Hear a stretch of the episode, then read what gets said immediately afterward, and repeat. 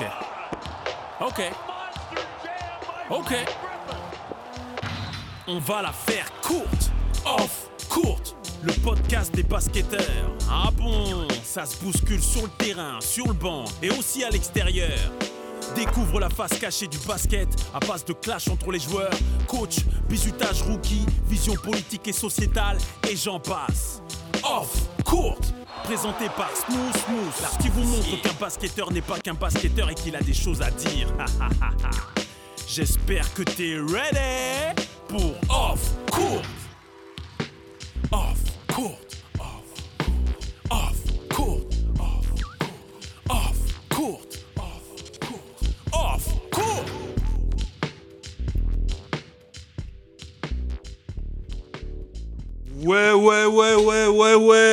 Bienvenue sur Off Court, le podcast qui parle bowling.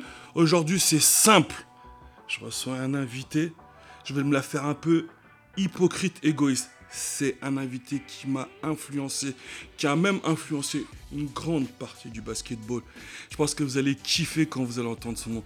J'ai bien entendu parler de Mustapha Sonko, a.k.a. Semou. Comment vas-tu? Ça va, hein, toujours bien, au calme. En tout cas, un gros big up pour avoir répondu à l'invitation parce que là, là, on va parler de la culture basket. On va parler du mec qui a fait switcher le playground, qui a fait rentrer le playground dans le giron de la FFBB. Est-ce que je me trompe ou pas ou c'est trop? Jusqu'à là, je sais pas, mais bon, on va dire que euh, j'y ai participé. On va dire que j'y ai participé. Allez, il est humble, il est humble. Bah, c'est pas grave, chers auditeurs. Pendant une heure, je vais essayer de lui tirer les verres du nez. On va parler un peu de sa carrière, de ses rencontres palmarès, Playground, la NBA, l'équipe de France et son regard sur le basket d'aujourd'hui. Donc, on va tr- rentrer dans le vif du sujet tout de suite, Mousse. Dis-moi. Allez, là, je... Sceaux, Gravelines, le Valois, Pau, Lasvel, Malaga, le Real Madrid, Alicante. Un parcours hyper rempli. Mais en vrai, ta carrière, elle a jamais débuté dans des clubs. Euh, vraiment, bon, à part le fait de jouer sur les playgrounds, Clignancourt, après, bon, après, ça l'histoire a, vraiment commencé à saut. Mais euh, j'ai pris mon plaisir toujours euh, sur le. Sur, j'ai pris, on va dire, en étant jeune, j'ai beaucoup plus pris mon plaisir sur, euh, sur les playgrounds qu'autre chose. Ah, en tout cas, ton nom, il, ton nom, il a fait tous les, pré- tous les playgrounds de Paname et de l'île de France. T'as parlé de Cliqui. Moi, je suis un gars de Cliqui. Et j'ai une anecdote de ouf. J'avais. euh, bon, c'était quand j'étais jeune, j'avais réussi à piquer un ballon dans mon club du moment championnat. Et vous, vous étiez arrivé à Cliqui. Vous arriviez toujours à 14h30.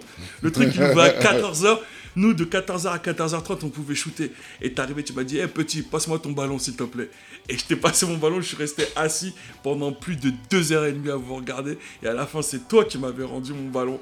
J'ai dit, ah, les purs kiffs. Non, mais t'as pas idée. T'as pas idée. Gamin comme moi, comme pas mal de générations, on était là à vous regarder jouer pendant des heures. L'intensité qu'il y avait. Ah, franchement, c'était une époque, euh, elle, va rester, elle va rester gravée à ma mémoire de- à vie. hein. parce qu'on a, on s'est vraiment, c'était vraiment pire. C'est plus qu'un kiff. on, on était vraiment une bande de potes. Tous les gars de la région qui jouaient au basket et on se donnait rendez-vous, euh, surtout pendant les vacances Mhm. Ou les mercredis euh, régulièrement et on avait pris possession des lieux là-bas. Ah, clairement. Et, et franchement, non, non, ça restera mémorable. Mais euh, non, je me souviens même pas de ce truc-là.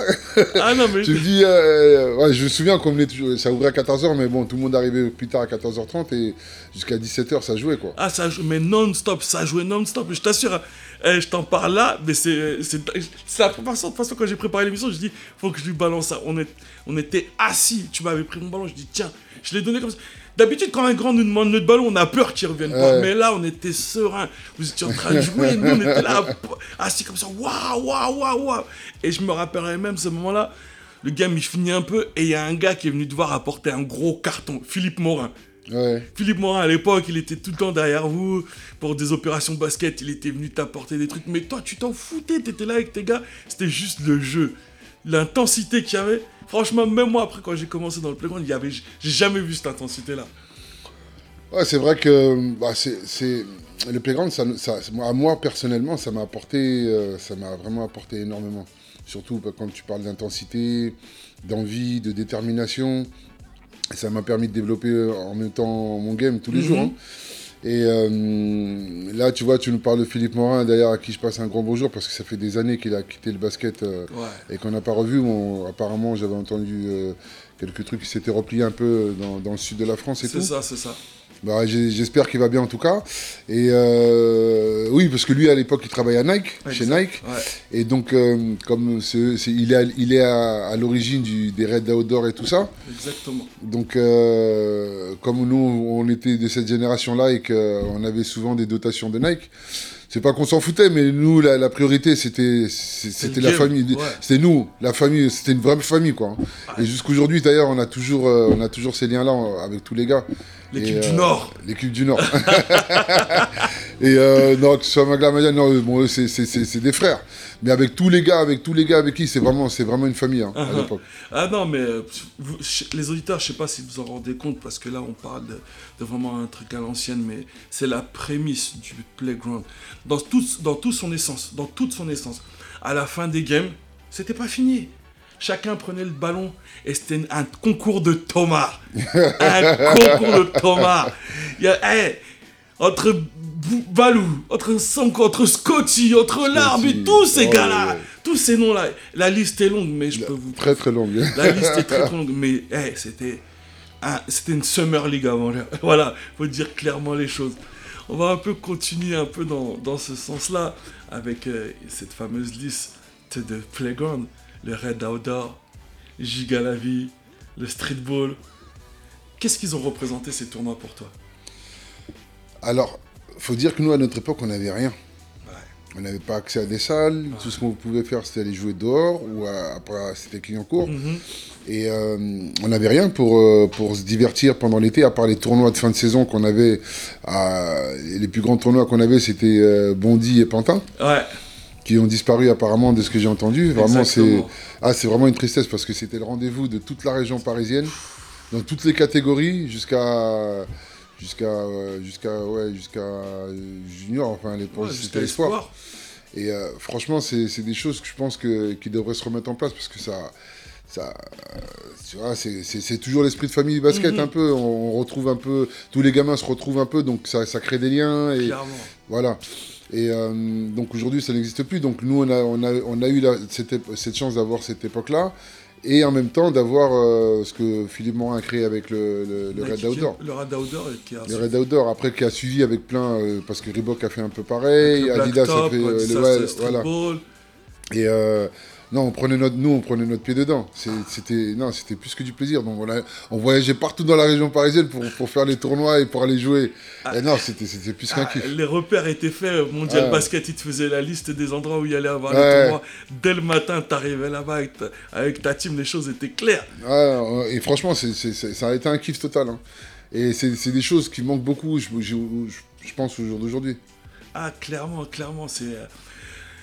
Euh, Il y, avait, des tournois partout. Moi, je fais office d'ancien aujourd'hui parce que j'ai envie de, encore, de rendre un peu le basket ce qui nous a, ce qui m'a donné, ce qui t'a donné, ce que toi tu nous as donné par la culture, l'envie de la gagne et l'envie d'échanger parce que c'est vraiment, pro- c'est vraiment propre à notre culture cet effet d'histoire de famille de basketteurs. Dès qu'on on finit nos championnats, on se retrouvait tous au même endroit et euh, malgré l'intensité qu'il pouvait avoir à la fin, on rigolait tous à la fin. Et euh, ça, c'est des trucs, c'est des trucs qui manquent. C'est vraiment des trucs qui manquent. Et euh, j'ai envie, à l'image de ce podcast-là, laisser, j'ai envie de laisser quelque chose à ces jeunes-là et qui puissent au- aussi profiter un peu de ces événements qui sont mis un peu à leur honneur. Tu as pu participer, as pu voir euh, le All Parisian Game la semaine dernière, par exemple. Est-ce que tu as vu l'intensité qu'il y avait Tu vois, c'était fou. Et ben, ce genre de choses, il devrait en avoir plus. Il devrait en avoir plus. Ouais. Bah, alors, aujourd'hui, bah, aujourd'hui le, ba- le basket d'aujourd'hui, il a carrément changé. C'est plus, c'est plus, c'est plus du tout ce que, ce que nous, on a connu. Mais euh, bon, les bases, restent les mêmes. Voilà. Euh, moi, je me souviens déjà, déjà quand on a commencé, euh, quand on allait à Clignancourt, chacun venait de son côté parce qu'on venait directement de chez nous. Ouais.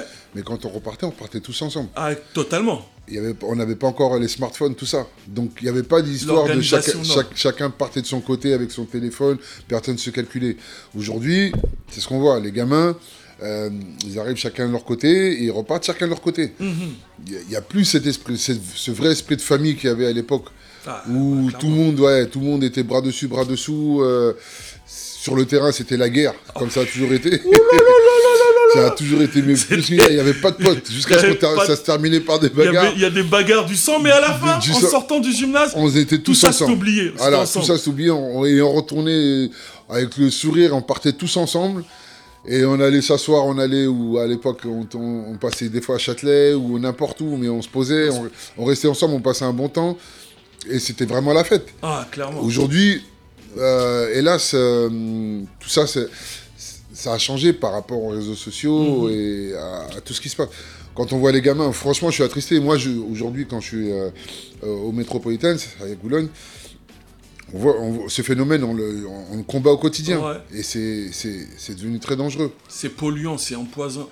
Ça Et- empoisonne un peu les- la culture. Ça, ça empoisonne, mais le problème, le, le pire, c'est qu'eux ne comprennent pas que c'est un danger pour, euh, pour eux-mêmes déjà et pour tout ce qu'ils font. C'est-à-dire qu'ils sont, ils sont plus dans le social. Ah non, vraiment pas. À la base, quand même, le sport, c'est c'est réunir. Voilà, C'est réunir et ils sont pas là. Ils pensent individuel individuel. et c'est que l'individu. C'est Ouais. me, my, myself, c'est tout.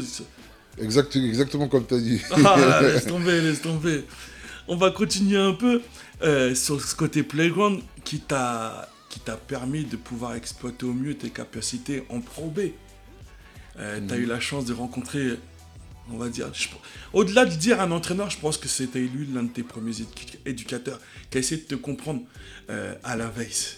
Mhm. Alain Veil, c'est le premier à avoir compris que tu avais besoin d'aller souffler sur un playground pour pouvoir revenir plus fort sur les parquets. Est-ce que c'est exactement ça ou c'était un peu plus complexe? Ah non, non, c'est exactement ça. Donc moi, euh, je l'ai connu... euh, Bon, moi, j'étais arrivé une année avant parce que j'étais en cadet. Mhm. Mais lui, il était déjà au sport-études et tout ça. Mais quand il est arrivé euh, la deuxième année, euh, comme tu dis, donc,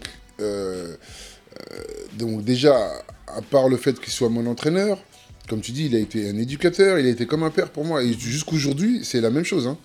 Jusqu'aujourd'hui, on a toujours ces, ces rapports-là. Et, euh, et euh, c'est vraiment, c'est vraiment, quelqu'un qui, a- qui, a- qui m'a qui m'a d'ailleurs, qui m'a donné la chance, qui, a- qui m'a donné la chance, qui, qui, qui m'a fait en tant que joueur et qui, qui m'a aidé dans beaucoup de choses, qui m'a parlé, qui m'a fait comprendre énormément de choses. Et jusqu'aujourd'hui, j'entends, il, il m'apprend encore certaines choses Ah non, quand je l'entends parler.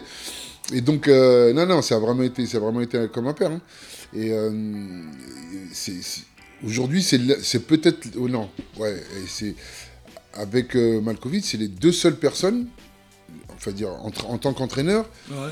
avec qui j'ai eu des, des relations vraiment particulières. Il y a Ron Stewart aussi, quand même.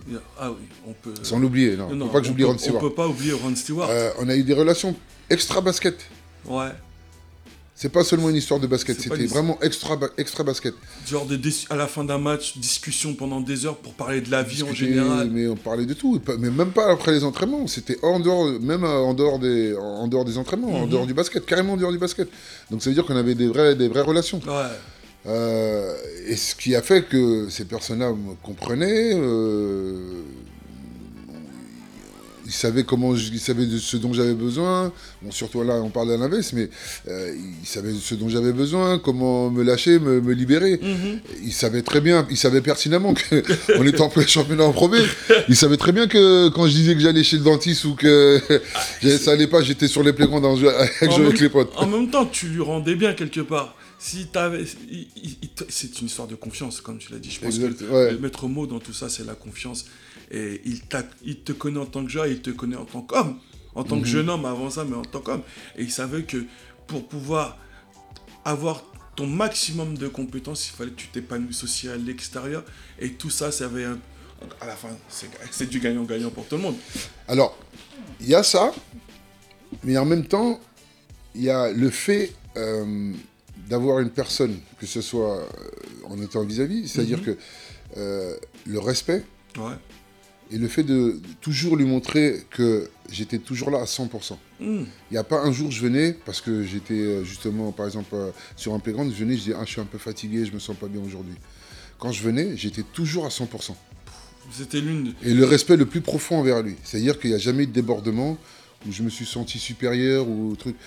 Il, a, il y avait toujours eu ce respect mutuel où je savais que j'avais en face de moi euh, euh, un entraîneur qui, aurait pu être mon père. Mhm. Donc il y avait vraiment ce respect-là. Et voilà, il me le rendait, il me le rendait, il me l'a- il me l'a rendu de, de, de la plus belle façon. Mais moi, quoi qu'il arrive, j'ai toujours été. Et aujourd'hui, ce, ce qu'on trouve aujourd'hui, c'est que les enfants, les gamins d'aujourd'hui, surtout dans la région parisienne, on va dire, très compliqué. Ils, Ces ils sont- rapports-là. Ils sont, ils sont dans la consommation. Je pense Ouais. qu'il y a, il y a un rapport à la consommation. Je viens, faut que vous me donniez ça. Tout de suite. Faut que vous me donniez ça. Faut que je joue tant. Faut que je sois dans le starting five. Faut que je sois en espoir. Faut que j'ai un contrat stagiaire pro. Mais se dire, ju- juste se dire, faut que j'aille le chercher. Il y en a très peu qui le réfléchissent comme ça. Il y en a très peu, il y en a très peu. Donc aujourd'hui, euh, surtout que euh, par rapport à ce que tu vois, tu- les, les parents aujourd'hui sont beaucoup plus proches des gamins que, Mhm. que nous, on a, pas, on a pu l'être auparavant. Bah, c'est Si ce qui nous a forgé. si on était en, automo- en- en auto- en autonomie. Exactement. Mais on savait que ça ne faisait pas peur d'aller jouer dans le 78 dans les transports en commun. Ah non, non, non. Pas besoin de voiture, quelqu'un pour nous déposer. Et pour rentrer, on savait comment y aller et comment rentrer. Et si on savait pas comment y aller, on savait lire une carte. Aujourd'hui, aujourd'hui, tu dis à un gamin, ah, un gamin de U15, ah, il peut prendre le métro, il peut aller là-bas. Il est- hors de question Il que les parents laissent. À partir de là, on a une génération d'assistés. Exactement. Et cette génération d'assistés-là, quand elle se retrouve face à une difficulté, elle fait quoi? Elle se retourne auprès de papa, maman. Papa, maman, le coach, il veut pas me faire jouer. Donc papa, maman, on va parler au coach. Oh, chacun à sa place. C'est ça, et c'est ce, qui est- c'est ce qui est difficile à comprendre aujourd'hui. Donc, euh, ils sont, ils sont, ils sont, les, les gamins, ils sont vraiment assistés aujourd'hui. Les parents, ils sont beaucoup plus proches. Moi, si je dois compter le nombre de fois où ma mère elle est venue me voir jouer, ou mon père, mon père, c'est à son âme, mais euh, il est- peut-être pas deux ou trois fois dans toute ma carrière, Toi, t'as eu deux, trois fois. au max. Ma mère- Avec ta ma mère belle un peu carrière, plus. un peu plus. Mais c'est ouf quand même, tu vois. Moi, je me rappelle d'un truc. Euh, c'est dingue. Euh, pendant le Nike Camp, Mhm. Nike Camp, j'avais été une fois, le premier, j'avais été une fois MVP. Et donc, à un moment, ils ont fait un rassemblement au pied de la Tour Eiffel. Et il y a, je crois que c'était, euh, je sais plus quel joueur NBA était venu. Donc, ils ont réuni les MVP. Mhm. Et ils ont fait un documentaire, tout ça, passé par Canal+. Mhm. Ce jour-là, je mange, je suis, dos à la, je suis dos à la télé, je mange, et j'entends les voix, ils annoncent le documentaire, je dis purée. Et je mange, je mange, je mange, je vois que les gens, ils arrêtent de manger. Ouais. Je me prends une tarte dans le crâne pour nous dire, mais toi, tu fais bien du basket, pourquoi tu nous dis pas? Voilà ce que mon père m'a dit. Père- son âme, voilà ce qu'il m'a dit. Tu nous fais du basket. Mais mes parents, à l'époque, ils s'en foutaient. Tant que je faisais pas de conneries, ils me mettaient au sport. Tu vois le délire? Et c'est même quand tu passes à la télé, ils disent, mais oh, c'est quoi cette histoire? Pour eux, tu dois être discret juste. tu- Pour eux, tu es parti faire du basket, c'est juste pour jouer? Tu te rends compte un peu? Et un peu à l'image de ce que tu dis, tu as une magnifique carrière. Ta mère a été te voir un- quelques fois, Mm. Ouais. mais le papa, même pas. Mais c'est une forme de respect ou je sais pas? Non, c'est la, la fierté, elle est La- toujours là. pour- la fierté, elle est là pour les parents.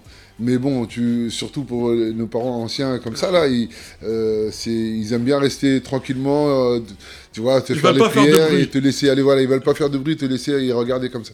Donc, c'est- quelque chose qui change beaucoup. Moi, ma mère, elle est venue plusieurs fois hein, par- Mhm. pour, voir- pour voir des matchs et tout. Elle, est, elle, est- elle aimait ça et tout, donc elle venait, mais pas, elle est jamais, elle venait pas énormément, hein, mais elle venait de temps en temps. Et aujourd'hui, comme je te disais, aujourd'hui, les parents sont très très proches des gamins. Ah, c'est le fait de présent. Aujourd'hui, comme le, sport, c'est quelque chose vraiment qui, qui- qui génère beaucoup beaucoup plus que, que le sport. Qui voilà. Mhm. Donc les parents, les parents pensent toujours que euh, ils tiennent euh, Une leur- pépite. une pépite et que tout le monde, enfin, ça va être euh, la future star.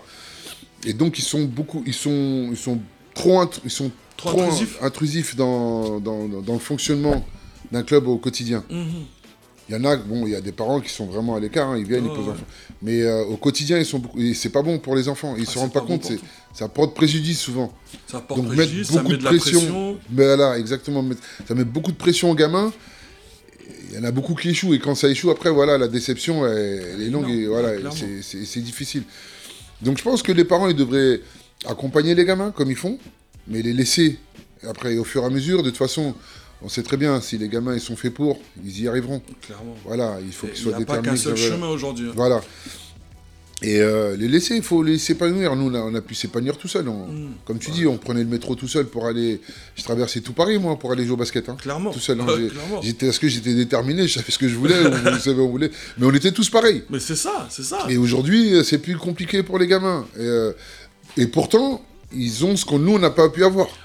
Donc, ce qui est les choses des- qui devraient. Ils ont des complexes, ils ont des installations, ils ont tout ce qu'il faut pour bien travailler. Ouais, et, et ça devrait être beaucoup Enfin, plus facile. c'est beaucoup plus facile, on va dire, mais le chemin, il est toujours très compliqué parce que c'est encore pire que nous. Mhm. Nous, à l'époque, on était, même si on était euh, 1000, aujourd'hui, ils sont 1 million. Ça s'est multiplié par 10. C'est ça. Ils sont un million. Voilà, donc si nous, on était 1000, ils sont 1 million. Donc c'est encore beaucoup plus compliqué pour aujourd'hui, mais ils ont toutes les infrastructures qu'il faut. Ils ont, ils, ont le, ils ont tout, ils ont tout pour y arriver. Donc après, le, le- bon, après c'est c'est pas tout le monde qui a le talent, c'est pas tout le monde qui a la possibilité d'arriver. Les places, elles sont très limitées. Très très cher. très très cher, voilà. Donc euh, aujourd'hui, tout le monde rêve de NBA, tout le monde rê- rêve de, de- de jouer dans les plus grandes équipes européennes. Mais c'est très très. c'est- le, pourcentage, il, est très bas, très très est-ce qu'il dépasse les 1% Je sais Ah pas? non, il est même pas à 1%. Là, on donc, parle. euh, euh, donc euh, non, c'est c'est- c'est- triste. Mais après, il faut, il faut, il faut qu'on, nous, dans, notre rôle, on est obligé de mettre les gamins devant, devant ce fait accompli, Mhm. de, de savoir que si vous réussissez pas au basket, il va falloir savoir faire autre chose. C'est pas parce que vous réussissez pas dedans, vous pouvez pas rester dans le milieu ah, totalement. Ou bien faire euh, quelque chose que vous voulez, mais donc il faut se préparer à tout ça. Et c'est pas évident. Ah, c'est clair. Mettre des garde-fous pour les tenir en alerte en se disant que voilà, la carrière d'un sportif n'est pas forcément directe. Il y en a très peu déjà. On, on le voit direct sur les contrats stagiaires pro qu'on peut donner aux joueurs. Mhm. Déjà, tu sais que tu as déjà écrémé là. Tu as déjà écrémé sur un groupe de 12. Allez, tu en as deux si tu as de la chance. Donc il y en a 9 qui sont sur le côté. Et même, et même ceux qui ont le contrat stagiaire, ils sont même pas sûrs de Ils terminer pro. certains. Ils sont Voilà. même pas sûrs de terminer pro. Parce que le cap, ensuite, il faut le passer. Il faut le passer et il faut pouvoir s'y maintenir.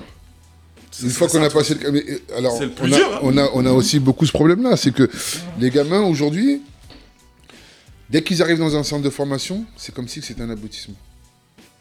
Que, Ils le- ont rien compris. c'est que le début C'est des que- problèmes. C'est que le pro... exactement, C'est que, le début des problèmes. problèmes.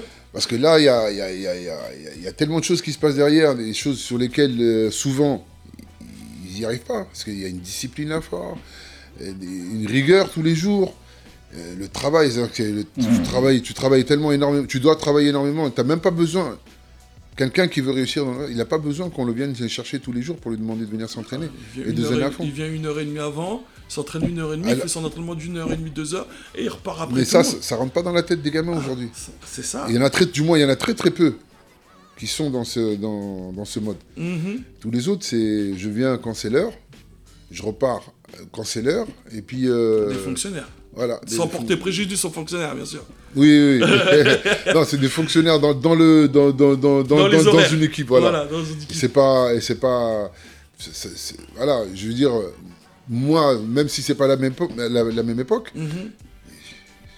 j'ai plus joué, me préparer euh, avant un entraînement que pendant faire des entraînements. Je jouais, j'ai joué, joué, joué, joué, m'entraîner, m'entraîner, m'entraîner, et euh, pour euh, venir faire deux heures d'entraînement. J'ai plus fait d'entraînement hors que les entraînements. Donc, euh, ils, ont, ils ont du mal à comprendre ça. Tu vois, c'est marrant. Euh, j'ai déjà eu plusieurs épisodes d'Off Court. Et euh, j'ai eu trois noms. J'ai eu trois noms. Et quand je vais te dire les noms, tu vas me dire, ok. J'ai eu Thierry, Thierry Zik. Mhm. J'ai eu Sacha Gifa. Ouais, J'ai eu Amarassi. ouais, Et le facteur en commun, le facteur commun, c'est ta marche, ta façon de travailler. ouais. Les trois, là, ils m'ont dit clairement, la façon de travailler de Mousse, elle était juste dantesque. C'était un charreau de l'époque. Il t'a fait, il t'a fait. Les entraînements, il t'a fait. Mais avant, c'était encore plus de taf. Et après, c'était encore plus de taf. Mhm. Et quand tu vois leur carrière et ce qu'ils ont fait, tu- voilà, tu... Ça en découle de source, tu vois, ça en découle de source. Mais la compétence, être capable de le faire, c'est pas le faire pendant une semaine, c'est pas le faire pendant trois jours. Ça, devient, ça doit être une ADN quelque part. Ça doit être une ADN. Et, et tout ça, tu vois, l'impact que tu as, c'est ça, c'est une petite partie. Parce que pour continuer un peu dans ce que tu as pu faire, euh, tu as fait remplir des salles de Levallois. Marcel Cerdan, tu l'as rempli. Non, non, faut le dire. Euh, avant toi, le basket français n'était pas dans la culture des jeunes. N'était pas dans la culture des jeunes. Tu arrivé avec un côté smooth, le quinri, mais le- à la bonne française. À la bonne franquette. Arrivé, tu gamais pas. Et pas, pas, pas. Et une action, le match il se terminait pas tant que, le, tant que le gong n'avait pas sonné. Je me rappelle encore d'une action où je sais plus, vous êtes à moins 8 contre Pau. Contre Pau. Ça met, le gars il vole up, tu comptes, tu finis pour prendre encore un tir à trois points par la planche. Le gars il continue, tu comptes. Pourtant le match était pratiquement fini, mais en 15-16 secondes, Ah, c'est- non, c'est contre Nancy. si, merci. Mais en 15-16 secondes, le match, il était redevenu, il était redevenu fou. Et même mes potes footballeurs, Il me disait, hey, Mousse, nous on va aller à Marcel Cerdan. Il y a un gars, il s'appelle Moustapha Sonko. Il fait le show là-bas. Il fait le show. Tu nous as rapproché. C'est toi l'élément, déclencheur de la culture. Quand j'ai la culture, je parle du basket, qui nous a, qui a fait rentrer, qui nous a fait rentrer dans ce monde-là. Et rien que pour ça, il n'y en a pas un qui te dira pas merci parce que tu nous as ouvert des portes. Tu nous as ré- ouvert réellement des portes. Combien de fois on a pu entendre des entraîneurs ou des éducateurs sportifs dire Eh, c'est pas le playground ici. Mais quand on entend c'est pas le playground ici, eh, on regarde à notre droite.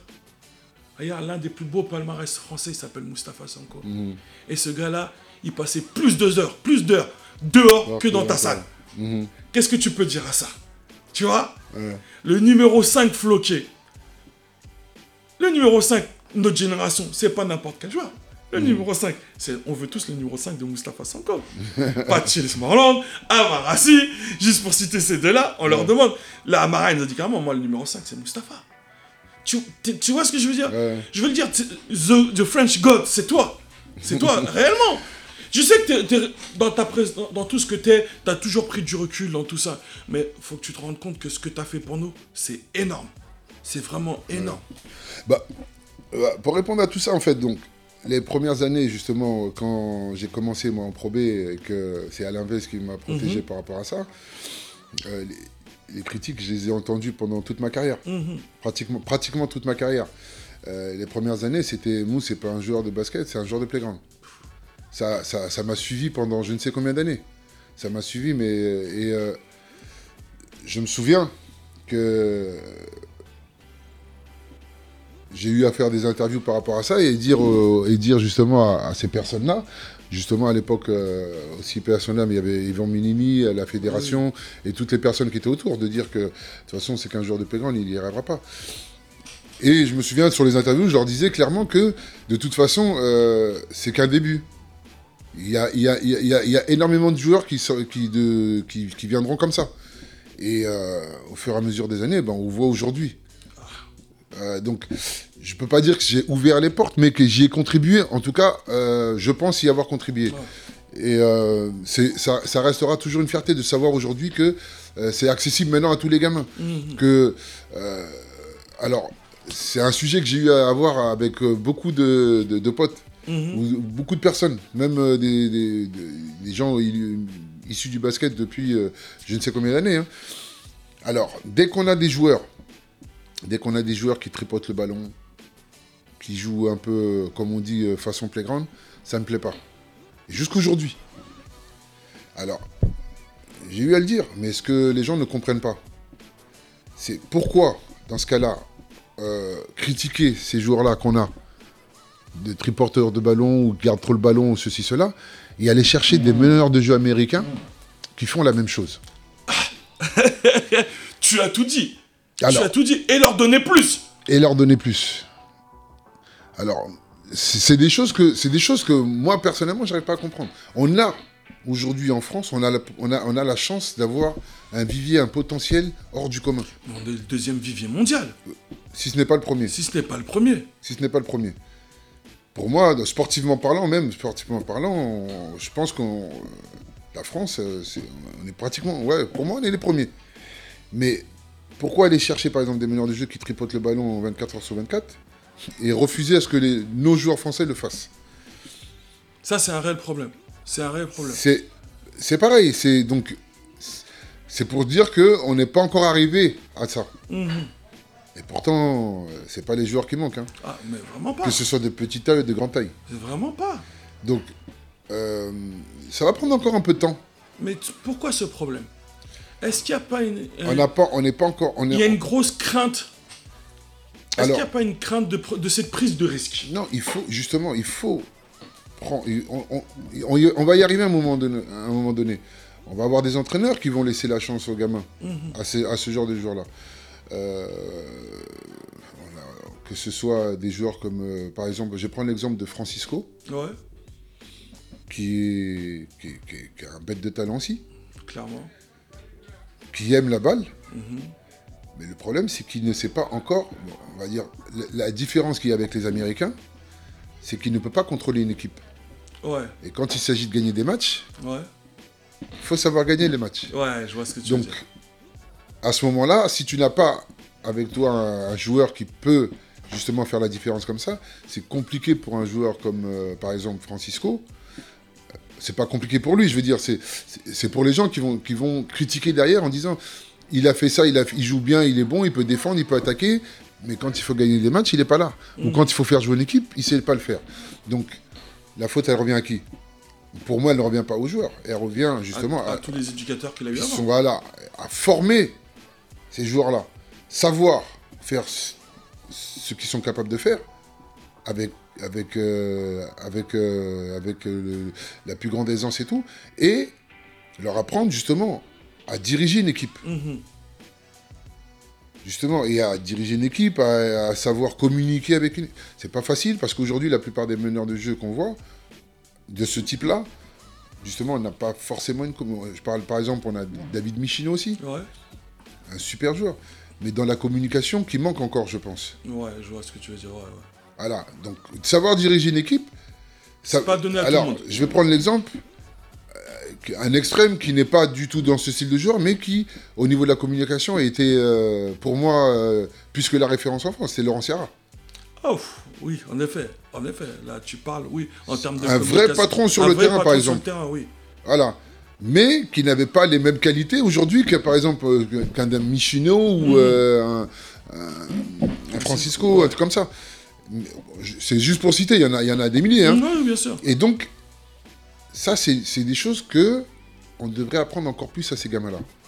Mais est-ce que. Ouais, c'est vrai. Euh, c'est vrai que, pour revenir un peu à ce que tu as dit, euh, ces profils de, de meneurs, j'aime pas dire profil quinri, mais créateurs, balle en main, euh, on n'en avait pas parce que le profil du meneur, à l'époque, on demandait un patron, un gestionnaire. Du coup, au lieu de. Alors à l'époque, on essayait de les transformer au lieu de pouvoir toujours garder leur qualité et de leur apprendre cette, ce- cette manière d'être gestionnaire de ballon, gestionnaire. Et mal- tu vois, il y a des joueurs encore qui sont dans ce profil de gestionnaire et qui continuent à avoir des grosses carrières. Je vois Antoine Dio, mal- euh, malgré tous ses pépins physiques, il était encore à l'Asvel aujourd'hui. Bon, cette année, il a peut-être moins joué, mais l'année dernière et il y a deux ans, il rendait de fiers services. Et lui, il est plutôt dans la gestion et dans un peu le profil Laurent Ciara. Mais aujourd'hui, malheureusement, certains coachs se disent qu'un Français n'a pas le droit de faire ça, mais qu'un Quinri est autorisé à le faire. Ah, euh, je sais pas s'ils sont arrivés à ce niveau-là, mais euh, juste pour reprendre euh, par rapport à ce que tu disais,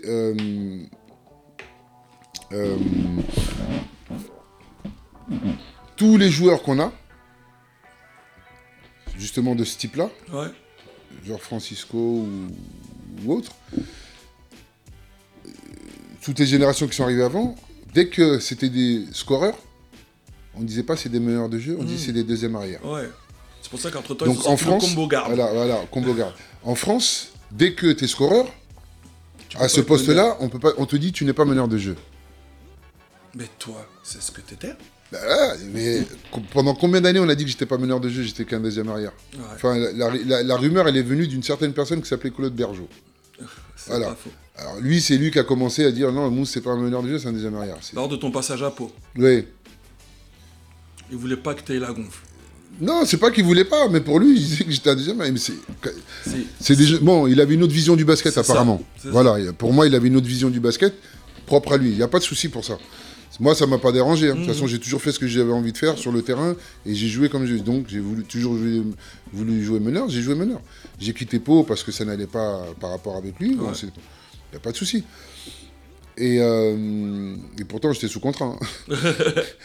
Mais euh, non, non. Et aujourd'hui. dit que Pierre Séant a tout fait pour te garder.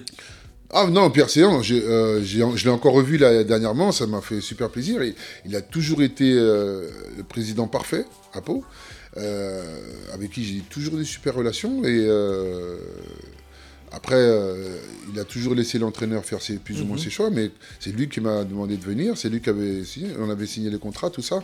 Donc euh, si j'avais voulu rester euh, par rapport à lui, je- enfin ou autre, je serais resté. hein. J'étais encore sous contrat, Oui, oui, oui. encore 4 ans de contrat. T'avais un long contrat. Mais par rapport à ce que, à, par rapport à la philosophie de l'entraîneur, le mensonge qu'il a été dire devant le président au téléphone devant moi, j'ai pas accepté. Ouais. C'était la fin. Voilà, la fin. donc euh, la vie, elle peut pas s'arrêter à, eux, à, à ça. Hein. euh, clairement. Moi, je sais que Tu peux pas continuer à travailler sous les ordres d'un mec comme ça quand tu sais qu'il n'y a pas d'honnêteté. j'ai continué, j'ai continué, j'ai continué mon chemin. Il a- ils ont continué leur chemin et puis euh, voilà, Mhm. tout, est, tout est en ordre aujourd'hui. Hein. Ouais, ouais. Voilà. Mais euh, oui, donc c'est le, le fait de dès qu'on a un joueur qui on dit tout de suite, dès qu'on a un joueur en France qui scoreur, tout de suite c'est un deuxième. Et ça a commencé même avec moi, ça a commencé avec d'autres. Ça Et euh, même j'en- vois aussi Tony Parker au tout début, quand il a commencé meneur scoreur. La chance qu'il a eu, enfin la chance, pas la chance, la différence qu'il y a eu aussi, c'est que quand tu te retrouves en NBA à San Antonio, Avec Popovic. avec Popovic. Et tu arrives dans un club où il n'y a pas de meneur. Et alors, on te. et- non, mais en NBA, ça, ce, ce truc-là, il n'existe pas. pas. Mais en France, tu penses qu'aujourd'hui, il serait venu pour dire non, Tony Parker, c'est pas un meneur de jeu? Jamais. Ok. Jamais. Donc, tout le monde est resté bouche cousue. Oui, c'est Tony, c'est Tony, mais Tony, on sait trop. Bon, avec la carrière qu'il a faite, c'est un, un joueur hors norme. Mhm. On le sait très bien. Et on ne le remettra jamais en cause. Non, mais on a un meneur qui était aussi scoreur, qui pouvait mettre des cartons quand il voulait. Easy. Quand il voulait. Easy. Mais ça, ça n'a jamais été remis en cause parce que c'est Tony Parker. C'est ça. Le Mais plus grand respect total. Mais quand c'est d'autres joueurs, voilà, si aujourd'hui tu as un autre joueur, euh, t'as- si on a aujourd'hui un autre joueur euh, un peu comme, Tony et qui, qui fait la même chose ici et qu'on va cataloguer au départ, il part en NBA, il revient, c'est fini. Ah, il a plus le même statut. hein. Voilà. Il a plus le même statut. Et donc c'est un problème qu'il faut qu'on règle ici en France. Clairement, c'est un vrai problème. Donc on, on ne- après, il on ne peut pas laisser les gamins faire n'importe quoi. Ah non, sur il le faut un cadre. Mais voilà, il faut les, les accompagner dès le départ et les apprendre à justement à avoir cette. Parce que eux, ils sont. la- la- ce qu'on voit, c'est quoi? C'est- pareil. hein. Quand on voit Stéphane Curie, il fait quoi avec le ballon? Tac, shoot à trois points. Il n'y a rien à dire. C'est vraiment un joueur. euh, Mais il maîtrise ce qu'il fait. Voilà, on va mettre. C'est un joueur qu'on va mettre. Mais euh, quand on le regarde faire son show des fois sur le terrain, quand il a la balle ou quand c'est des James Harden, ils ont la balle pratiquement euh, 18 secondes sur 24. C'est énorme. C'est plus qu'énorme. C'est énorme. C'est 90% du temps de jeu. Et Donc là, mais là, personne ne dit ah oui, mais là, non, c'est parce que c'est et en même temps ils sont capables de faire des choses que personne ne peut faire. Exactement. Mais nous, nos joueurs, c'est à ça qu'ils, quand ils, c'est à ça C'est qu'ils ça se réfèrent aujourd'hui. Mais Voilà. aujourd'hui, ils sont même pas à, à 10% de ce qu'eux, ils ont fait.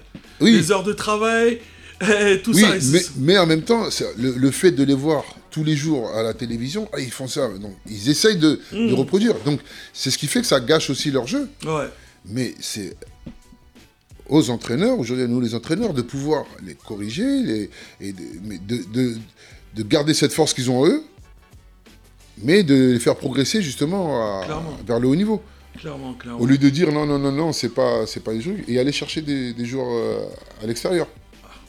On est d'accord. Nous, pour, moi, pour avoir discuté un peu de, de tout ça, en plus avec la, la période du Covid qui est arrivée, le game aurait dû changer à ce moment-là. Euh, beaucoup de jeunes, on aurait dû avoir notre Pro B, voire notre, notre Pro B aurait dû être un laboratoire pour nos jeunes, par exemple. Par exemple. Notre Pro B aurait dû être un laboratoire pour nos jeunes, pour ensuite les récupérer. Et malheureusement, les autres clubs ont d'autres projets, et donc du coup, on n'est plus dans le développement du basketball français, mais sur le développement d'un projet individuel à une ville, d'un projet Mhm. personnel d'une ville. C'est ça qui est compliqué. Mais euh, bon, euh, il y, a, y a du mieux. Aujourd'hui, on y voit beaucoup plus de jeunes sur les bancs, Ah oui, grâce avec les JFL et tout ça. c'est, grâce à ça aussi, mais le, bon. Alors, excuse-moi de te couper par Non, rapport non, à ça. non, non, non, non. Vas-y, vas-y. Le problème des JFL, c'est que euh, c'est bien, Je te parle pas du début des JFL où ça servait juste pour combler les effectifs. Ouais. Ben, au- Aujourd'hui, c'est ça le problème des, du- des- JFL. C'est que les meilleurs joueurs français, ils ne sont plus en France. Donc, comme tu es obligé d'avoir des JFL, tu vas chercher des joueurs à gauche à droite pour combler Ton effectif. ton effectif. Mais la, la majeure partie, tu vas voir, tu as des équipes où tu as 5, 6 joueurs euh, étrangers, 5, Ouais. 6, 5, 6, 7 joueurs étrangers. Ouais, c'est ça. Dans la plupart, des, la plupart des équipes surtout. Mhm. Donc, les joueurs qui prennent, c'est, c'est pas des seconds couteaux, mais c'est des joueurs, on va dire, entre guillemets, presque indésirables. Ouais, Parce que les meilleurs ne sont pas là. ouais, c'est ça, c'est ça. C'est Donc ça fausse un peu aussi. Ça, ça euh, fausse le game. C'est pour ça que peut-être que la Pro B aurait dû être ce, laboratoire. Voilà. Après, bon, en, en Pro B, t'as que deux, deux joueurs américains, je pense. Ou deux étrangers. Ouais, deux étrangers. Deux étrangers. Donc ça laisse quand même beaucoup de place Ça pour. laisse beaucoup de euh. Tu vois des équipes comme Blois qui montent en, pro, en l'année prochaine, ouais. où il y avait beaucoup de Français. Tu as beaucoup d'équipes cette année. Ah non, non, c'est, je pense que. Non, je, je pense que c'est, vraiment. On va pas dire que c'est tout. Mais c'est, c'est quand même pas mal parce que après, ça, ça, créerait, ça créerait aussi un déséquilibre. Mhm. Si aujourd'hui on devait dire, euh, réduire encore euh, le nombre de joueurs euh, étrangers dans le championnat, parce que forcément, euh, dans, dans les équipes européennes, eux ont le droit. On le droit, non. Donc bah, sur les. Coupes d'Europe et autres, ça ferait, ça ferait un Quand déséquilibre. tu vois des équipes comme en Italie où tu as 9, carrés ou des trucs comme ça, c'est c'est abu- c'est abusé. C'est abusé. Mais on a, mais franchement, en France, on n'a pas à rougir de tout ça parce qu'on a des joueurs d'exception. On a des joueurs d'exception.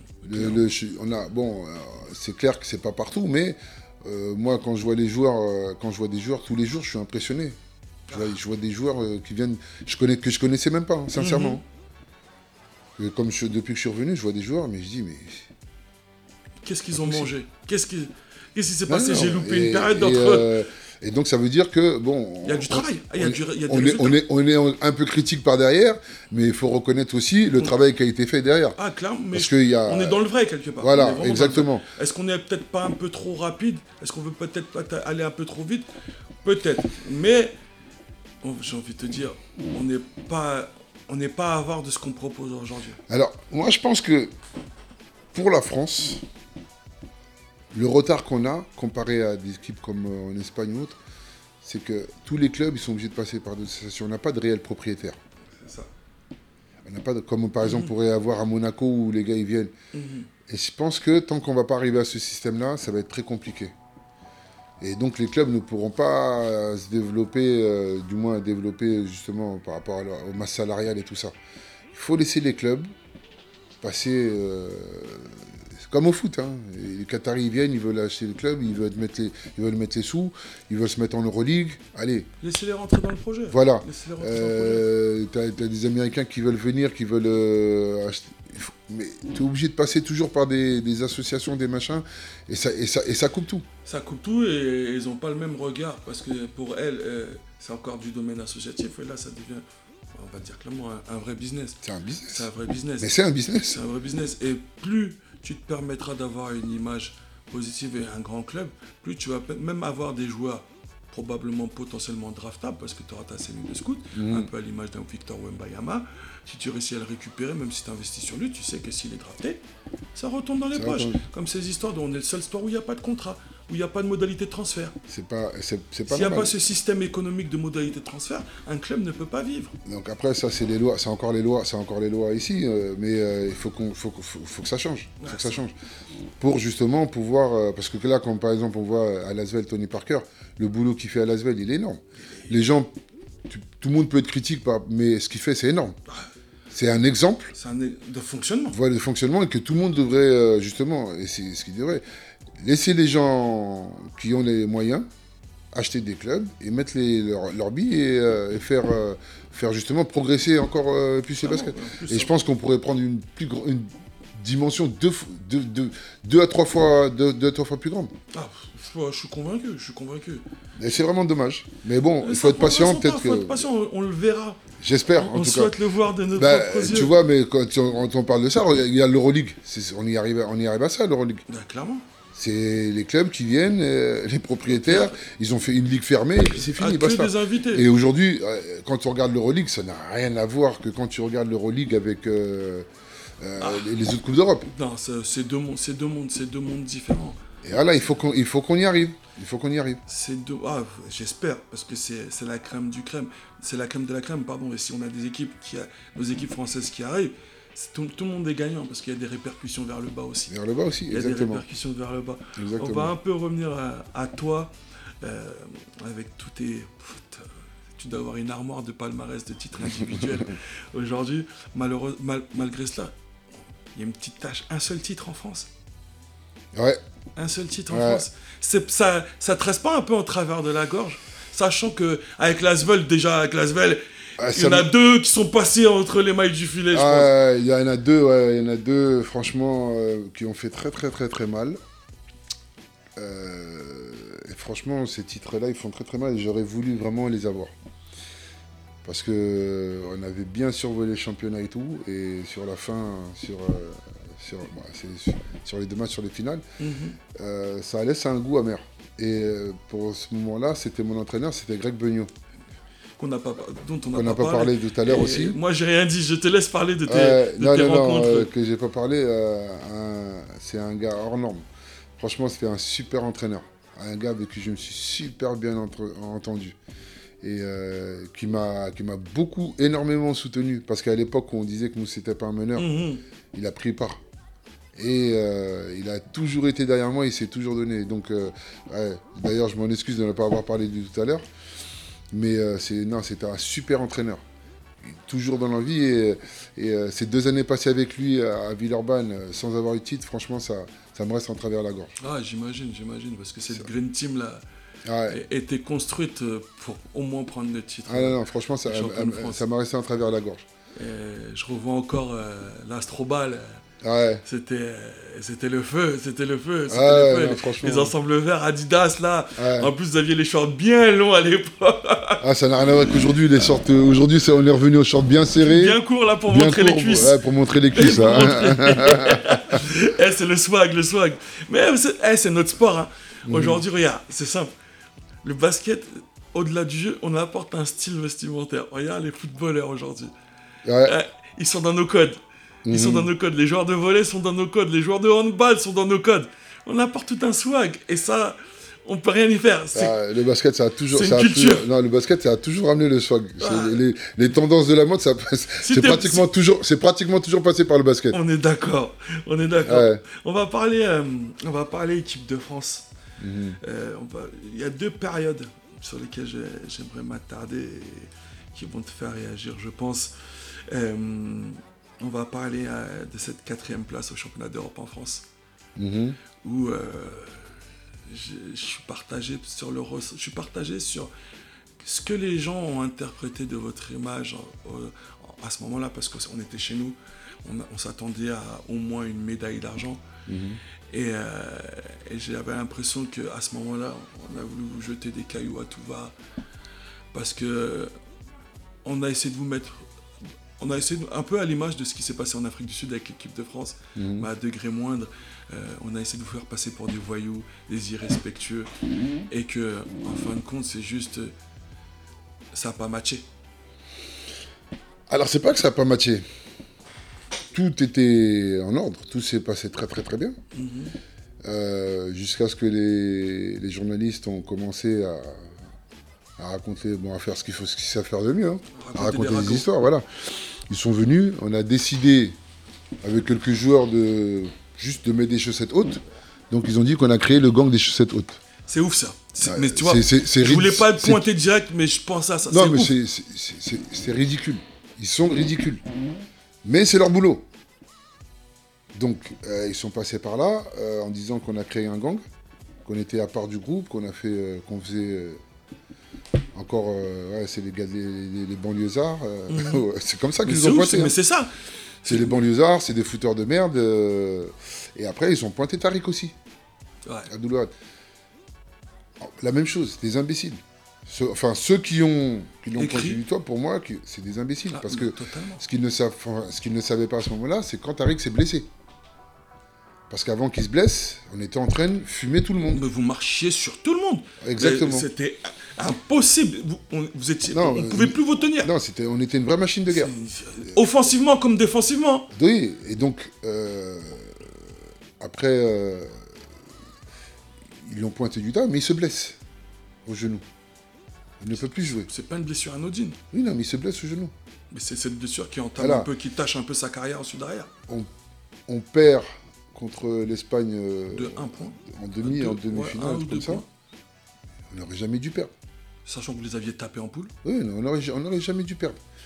On perd. De toute façon, on perd, on perd. Bon, on a quand même la qualification pour les Jeux Olympiques, mais c'est pareil, ça, ça, ça, ça laisse toujours un goût amer. Mhm. C'est- C'est une déception. hein. Ouais, Sincèrement, c'est une vraie déception. Mais euh, les gens l'ont interprété comme ils avaient envie. Ils se sont dit on va trouver des coupables et on va pointer, euh, on va pointer les, les banlieusards. Donc les chaussettes hautes en particulier.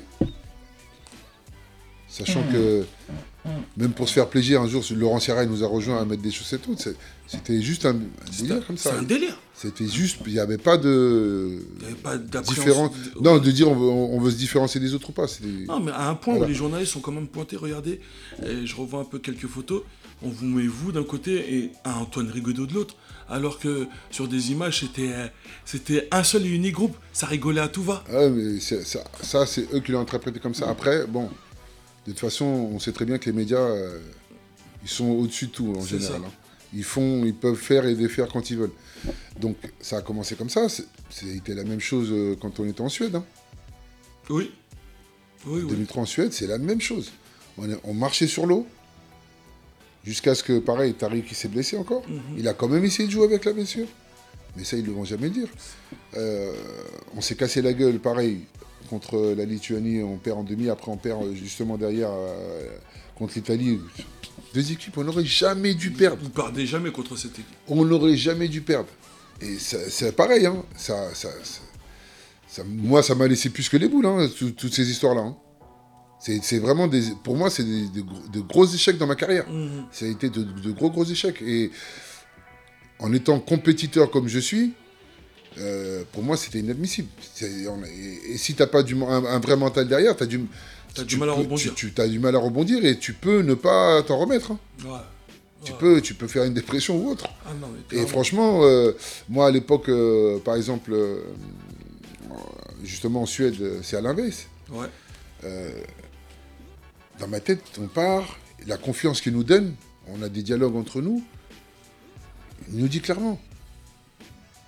En gros, c'est la famille, comme c'est la famille, euh, Tout se règle dans la famille. voilà, euh, j'ai confiance en vous, je vous donne les clés, les gars, que ce soit avec Tony, tout ça, euh, arrivons à ce qu'on- où on doit arriver. Mais pour nous, dans la tête, on s'est dit, ça y est, c'est bon, on est parti, on va faire ce qu'il y a à faire. On se casse la gueule, mais c'est juste pour, par rapport à lui, c'est pour moi, c'est plus qu'un échec. Ah. C'est comme si je l'ai déçu complètement. Ah. On l'a lâché en route, quoi, en fait. Et là, on a beau dire ce qu'on veut, c'est nous, les joueurs, qui sommes sur le terrain. D'accord sur ça. On est, on est sur le terrain, qu'il y ait tel changement. Ou Non, non, non, on est sur le terrain, on est 12 joueurs opérationnels, donc c'est à nous de faire le boulot. Et ça s'est pas passé comme on a voulu, mais ça, franchement, moi, ça reste plus que des échecs pour moi dans la vie. hein. Et euh, c'est, en, en y repensant, ça, franchement, ça me fait mal. hein. Ah, j'imagine, ça se voit. Là. Ah non, sincèrement, voit, ça. mais ça se voit vraiment, ça se voit c'est- vraiment. Franchement, ça me fait mal. hein. De, les, les personnes qui ont eu confiance en nous, qui, qui nous ont mis en avant, en se disant on va y arriver, on va y arriver, cette fois c'est bon. Et ça, et ça casse derrière. Non, franchement, ça fait mal. Ah, j'imagine. Mais ça fait, ça fait partie Ça, du sport. C'est le game, c'est. Voilà. la Après, pièce, ça- elle ça veut la que ça continue. pas tombée de votre côté. Voilà, voilà, on se dit, bon, euh, les choses sont faites ainsi, euh, c'est pas grave, on reviendra une autre fois. Mhm. Bon, on n'a pas pu revenir, euh, ça a servi de leçon, j'espère, pour les générations qui sont passées après, avec Tony Parker et tout ça. Mhm. La preuve en est que c'est que derrière, ils ont gagné eux aussi. Ouais, ils ont gagné. Après, on parle. Encore les journalistes, encore une fois, fouteurs de merde. euh, le bif qu'ils ont essayé de créer entre toi et Tony Parker. C'est ce que je t'ai dit. Gratuit. Oui, des, des- des histoires de jalousie, des histoires de... Mais c'est des conneries. Gratuit. C'est des conneries. Moi, Tony, euh, on, on s'est côtoyés pendant ces championnats d'Europe. Mhm. J'allais le voir, on rigolait ensemble. Ah, j'imagine. Voilà. On a eu à parler, de se dire des trucs après. Même quand il a été euh, drafté en NBA, a joué en NBA, j'étais le premier à le féliciter. Que et moi, dans la vie, je suis pas un hypocrite. Ah. Si j'aime pas quelqu'un, je dis le dis directement. clairement. Voilà. Comme ça, c'est clair. Comme ça, c'est clair et net. Et voilà, et j'ai pas de problème. La seule personne dans- sur cette terre, dans le basket, tu vois, sur cette terre avec qui je peux pas m'entendre, je l'ai dit tout à l'heure, c'est Claude Bergeon. C'est un faux cul, je l'ai dit et redit, mais avec ça, à part ça, j'ai de problème avec personne sur cette terre. Même sur cette terre entière là. Moi, j'ai de problème avec personne. Moi, on a, moi, on a de problème, mais on se porte. Voilà. À partir du moment où euh, tu t'entends pas avec quelqu'un, euh, ou bien vous avez un problème, ou vous en parlez, ou tu as, commis une erreur, moi, j'ai aucun problème, si quand je commets une erreur avec une personne, d'aller voir la personne pour m'excuser. Ah, bah. Qu'elle me pardonne, qu'elle me pardonne pas, c'est pas grave. Ah, toi, t'auras Mais au moins, j'ai fait ce que j'avais à faire. Voilà. T'auras fait la démarche d'admettre Voilà. que t'as merdé et que tu t'excuses. Mais il y en a sur cette terre, ils comprennent Ah, pas ils ça. Donc, et c'est pour ça que je dis, moi, j'ai de problème avec personne. Mhm. Le gars qui a un problème, moi, n'importe, même cette personne-là que je te parle de Claude Bergeau, par pur respect, quand je la vois, je lui dis bonjour, je lui serre la main. Et c'est pareil pour tout le monde. hein. Moi, quand, même quand j'aime pas une personne ou autre, euh, je te vois parce qu'il y a du monde, je te dis bonjour. Bien sûr. Mais je continue ma route après. Bah, c'est tout. Mais t'as été, t'as une éducation, tes parents t'ont éduqué, et ça s'arrête là. Ça s'arrête là. Donc, par là. contre, les gens que j'aime pas, je vais pas m'asseoir à table avec eux pour discuter. hein. Je me lève, je vais faire ce que j'ai à faire, et puis ça s'arrête là. Mais j'ai toujours été clair avec tout le monde. Et Tony, jusqu'au jour d'aujourd'hui, j'ai rien contre lui. Les gens, ils peuvent dire ce qu'ils veulent. Au contraire, j'admire même ce qu'il fait. Les deux principes. De toute façon, tu l'as dit au courant de, de, de l'émission, euh, les gens devraient utiliser, voir Tony comme exemple. Comme exemple, exactement. De travail, de ce qu'il a fait dans le basket, et aujourd'hui ce qu'il fait hors basket aussi. Clairement. Clairement, clairement. Est-ce que les gens peuvent dire aujourd'hui, ah mais je suis pas un faux cul. Si j'ai quelque chose contre lui, je le vois, je lui dis en face. hein. Et s'il est pas content, c'est son problème. Ça s'arrête là. Ça s'arrête là. Ça s'arrête là. Euh, Colporter du bruit, ça sert à rien. T'as besoin de dire un truc à une personne, tu le dis, ça s'arrête là, basta. Basta. On va parler de la transparence d'un de tes gars. Ouais, On peut pas passer à côté de ce gars-là, là, ouais, parce que tu l'as cité tout à l'heure, ouais. Abdelwad. T'as il, a, il a quand même fait une sortie il y a un peu moins d'un an sur un podcast où euh, les gens ils ont dit ouais il a manqué de respect euh, à l'institution de l'équipe de France mais il s'est livré il a été sans filtre il a parlé vrai il a pas Mhm, en parlant de- du staff de votre équipe de France euh, Mhm. quand vous n'êtes pas lors de ces championnats d'Europe mhm. et que lui il sort d'un endroit où il y a un staff complet à un staff où, où ils, ils sont peu nombreux. Mais une institution comme la France ne peut pas se permettre d'avoir ce genre de, de positionnement autour des joueurs comme vous.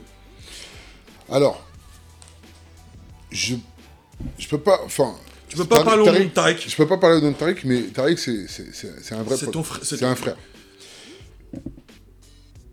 Au fur et à mesure du temps, l'équipe de France, euh, va dire, se structure, s'est- structurée et a monté le staff, a monté les échelons. Aujourd'hui, ils sont arrivés à un niveau où on voit, par exemple, sur le banc, il y a combien de- ils sont combien 5, 6. un truc comme ça. Donc, ce qui n'y avait pas été avant, est là aujourd'hui. Donc, la NBA des États-Unis ont toujours eu un temps d'avance sur nous tous Clairement. au niveau du basket. Donc, lui, ce qu'il a vécu là-bas, et c'est pas ce qu'il peut venir et vivre ici. Tu comprends ce que je veux dire ou Je pas très bien. Voilà. Euh, après, le, f- euh, je comprends ce qu'il dit. Hein. Ah, hein. Bon, après, les, bon, les critiques, par rapport à certaines personnes, elles ne sont pas justifiées pour moi. Ouais. Euh, après, c'est son... C'est son point de vue. Voilà, c'est son point de C'est vue. son point de vue. C'est son point de vue. Il Mais voit je les suis choses. pas là après... pour dire s'il a tort ou raison. voilà, tu ah, vois, non, non, c'est non. son ressenti c'est son- voilà, part. voilà. Après, qui, qui dit qu'il a eu un manque de respect pour l'institution, je ne pense pas aussi. Il a dit ce qu'il pensait. euh, il a vécu des choses. Euh, notamment quand il est arrivé les premières années en équipe de France, il s'était reconverti à l'islam. Hmm, Ça, c'est pas passé. Ça, c'est pas passé. Et c'est ça qui fait que ils ont voulu le faire payer par rapport à ça. Et j'en suis sûr. Ah, bon, ça, j'en suis quelqu'un qui a toujours eu, euh, qui disait toujours ce qu'il pensait ouvertement. C'est pas son prénom qui l'a changé. hein. Non, non, non, c'est pas son prénom qui a changé, qui a changé sa façon d'être. Voilà. euh, Après, euh, il disait ce qu'il pensait. Là où je pense qu'il aurait, il aurait dû euh, ne pas. Je pense que là où il n'aurait pas dû euh, entrer, c'est tu viens faire du sport, on n'est pas là pour parler de, de la religion. C'est quelque chose à part. Euh, moi, je suis, je, je- je suis musulman, je vais pas m'en cacher, mais euh, je vais pas, je vais pas venir au quotidien voir les gens, leur parler de, de ce que je fais de la religion. Non, Je fais mes choses, voilà. tu, as ta foi à toi. Voilà, donc, pas la poser aux autres. C'est le fait qu'il soit venu et de temps en temps qu'il parlait par rapport à ça qui a gêné énormément de monde. D'accord. Et aujourd'hui, aujourd'hui, on le voit bien en France, ça, ça reste toujours un problème. Ça. Mais les gens n'arrivent pas à faire la différence, justement, entre un être humain, j'ai l'impression, et l'islam. C'est euh, c'est fatigant, c'est lourd. Non, c'est bon, c'est des choses qu'on n'entend pas au quotidien. Ouais, Moi, je, sincèrement, je, sincèrement, je calcule pas. Moi, je fais ce que j'ai à faire. Je sûr. respecte tous les gens, qui, quels qu'ils soient. c'est la base de toutes les religions. Voilà, je respecte les gens quels qu'ils soient. Il y en a un qui vient qui me dit je suis ceci, je suis. C'est pas mon souci. fais ce que tu as à faire. On est amis, j'ai des amis de partout, de, de toutes sortes. J'ai grandi avec tout le monde. Et aujourd'hui, j'ai de problème avec personne. Personne. Voilà, donc euh, je pense que c'est une chose qu'il ne faut pas ramener sur le terrain dans, dans le sport. Non, mais clairement, clairement, le sport doit rester sport. Voilà, voilà. Et chaque, euh, chaque euh, comment dire, pratique est personnelle et personne doit Voilà. et juger la Et- pratique de tel ou tel. Et je pense que c'est ce qui a fait qu'avec Tariq, ça ça, ça a pas matché et ça a fait des problèmes. Mais euh, c'est vrai que lui aussi, il a, en France, euh, les gens ne l'ont pas ne l'ont pas aidé, ne l'ont pas respecté à sa juste valeur aussi. Et euh, C'est l'une des raisons pour laquelle il s'est éloigné de la France. il s'est éloigné de la France, qu'il est un peu, il vit aux États-Unis maintenant. Mais euh, pour moi, quand même, ça restera peut-être euh, Le plus gros talent gâché. gâché, non Pas gâché, mais le plus gros talent que la France n'a pas pu avoir. Oh, C'était Il était intenable. c'était ce qu'on appelle une vraie machine de guerre. Il était intenable. On a- physiquement. moi, moi, personnellement, j'ai j'ai pas revu un joueur comme ça en France. hein. Non. Ah, sincèrement, Le seul qui pouvait se rapprocher de lui pendant un moment, je veux te dire la vérité, parce qu'en termes de morphologie, de type de jeu, ils se ressemblaient, mais je crois que même ils ont été tous les deux dans la même fac, Hmm. c'était Yacouba Diawara. Mais à un degré largement moindre. hein. ah oui, non, c'est. Ah, parce que Wad, Euh, abusé. j'ai- non, j'ai un gros respect pour euh, Yacouba, mais Tariq, c'était quelque chose. Non, je, veux- non, je peux te dire que pour ceux qui l'ont, ont, euh, par exemple, je vais prendre le truc quand on, est- quand on était en équipe de France, ouais. sur les oppositions quand on avait, je peux te dire qu'il y en a qui l'ont senti. non, et- non, je peux dire que j'ai un profond respect, pour, un profond respect, un, profond respect pour tous les joueurs avec qui j'ai joué. et qui ont défendu sur. non, parce que que ce soit, écoute, Laurent Forest, Rigaudot, Rizaché, Bonato, c'est des joueurs français hors normes. Mhm. Franchement, de vrais joueurs. Et je te dis franchement, j'ai un vrai respect pour eux parce que c'était des vrais joueurs. Ah, clairement, c'est pas n'importe quel nom. C'est pas n'importe quel. Non, je te- c'est exactement. On a- on a ga- c'est la médaille, d'a- la médaille d'argent qu'on a gagnée, c'est pas un hasard. hein. C'est c'est pas un hasard du tout. Et euh, non, franchement, c'est dur. Mais par exemple, eux ont pu avoir euh, Tariq en opposition. Mhm. Et même tous les big men, quand Tariq y pénétrait, je te dis, tout le monde le sentait. Non, sérieusement, sincèrement, je te le dis, franchement, c'était un animal. Le mec, quand il voulait défoncer tout, tu sais, dans... c'est comme, dans le... c'est comme quand je parlais avec les gamins. Le mec, il jouait aux gens, et il jou- quand il jouait au basket, c'était pour faire mal. Quand il prenait la balle, non, c'était pour faire mal. Oh. Non, c'est sincèrement, Ouais, ouais. j'ai pas revu un joueur français comme ça en France. Il y a qu'aux États-Unis que tu trouves des joueurs comme ça. Ah, mais lui, il, était formaté. hein. Il était fort, mais c'était un animal. C'est franchement, c'est waouh. C'est dit franchement. hein. Et même Macan et Digbeu, Ouais. ils peuvent témoigner parce qu'ils ont à défendre sur lui. Ils ont, des- ils ont eu à et je peux sur- dire que, eh, à l'entraînement, c'était des embrouilles. Ils sont, quand tu dis qu'ils s'embrouillaient, c'était ça, ça a failli plusieurs fois arriver aux mains Oh putain. pendant les entraînements. Le gars était trop intense. Non, mais je te dis, ça parlait et ça chambrait et ça. À la fin de l'entraînement, on était les meilleurs amis du monde. Mais c'est ce qu'on a dit au début. Sur le terrain. Tu les voyais pendant l'entraînement, tu les voyais après, tu rigolais. Mais ils s'embrouillaient, mais de ouf. Ils s'embrouillaient de ouf. Et ça, non, moi, j'ai jamais revu un joueur comme ça. C'était, oh là là, Ah, c'est un une vraie machine de guerre. Ah, quand, il, po- quand il posait son deux pieds de main là. C'est fini. Non, dès qu'il dès rentrait là. ça derrière comme ça. Tu prenais son large torse là. Non, non, non, c'est dit, Bah, c'était bah, c'était bah, un bah, animal. bah, Franchement, je, j'aurais, lui, en pleine possession de ses moyens, il, a- il, a- il, a- il allait faire des dégâts tous les jours. Tous les jours. Déjà, qu'il- déjà il a fait première année, montrer. on a eu des prémices. Non, il a déjà fait montrer des trucs, euh, mais euh, c'est dommage. C'est vraiment dommage que ce son genou. euh, Parce qu'il n'est pas tenu. ouais. Ça, ça. Le deuxième. euh, le deuxième. euh, le deuxième euh, la deuxième période sur laquelle je vais m'attarder, tu en as parlé un peu, c'est les Jeux, les Jeux Olympiques de 2000, Mhm. où vous êtes parti en mode, en mode commando, sans faire de bruit, mais chaque match là, fallait aller le chercher. Alors, franchement, c'était. C'était co- C'était comment comme expérience? C'est- c'est une expérience unique. Ouais. Alors, déjà, pour commencer, moi, dans ma vie, j'ai toujours dit je, je vais, je veux faire les Jeux Olympiques un jour, mais je sais pas. dans quelle discipline je vais y arriver. Si j'y arrive pas au basket, je sais pas dans quelle discipline. T'aurais tenté un autre sport pour le faire. Il faut que j'aille aux Jeux Olympiques un jour. C'est le, c'est le Graal. C'est, Non, c'est au-dessus. c'est pas que. Enfin, alors, je sais pas si c'est au-dessus ou autre, C'est la plus grande mais fête du sport. voilà, C'est la plus exactement. grande fête Le du sport. fait de se retrouver dans un village olympique avec toutes ces stars. Tu tournes ta tête, on a une. Tu tournes ta tête, on a une. Tu lèves ta tête. Ah on mais moi j'étais avec Macan, j'étais avec Macan, euh, marcher dans le village, je m'arrêtais toutes les minutes, hein, j'allais voir tout le monde, j'avais rien à péter. hein. Ah mais. J'ai dit ça va, ça va, je l'ai regardé. À ce moment-là, tu dis pourquoi il avait pas les téléphones portables? Cac, cac, cac, cac, cac. Je regrette, je regrette aujourd'hui. Mais franchement, non, non, non, toutes les disciplines et tout, franchement, c'était le village olympique et après tu vois, les- mais non, franchement, c'était, ça restera, ça restera mémorable. C'est franchement, c'est unique. Et euh, donc euh, on part. Euh, sincèrement, j'aurais jamais pensé qu'on allait revenir avec une médaille. Ah ouais? Non, sincèrement. En tant que compétiteur et tout, en tant que compétiteur et tout, j'aurais jamais pensé une seule seconde qu'on allait revenir avec une médaille. Sincèrement. Je vais pas mentir. Sachant qu'il y avait des trucs. Mais, au fur et à mesure des, des jours qu'on avançait, Ça avance. Le, le truc s'installe.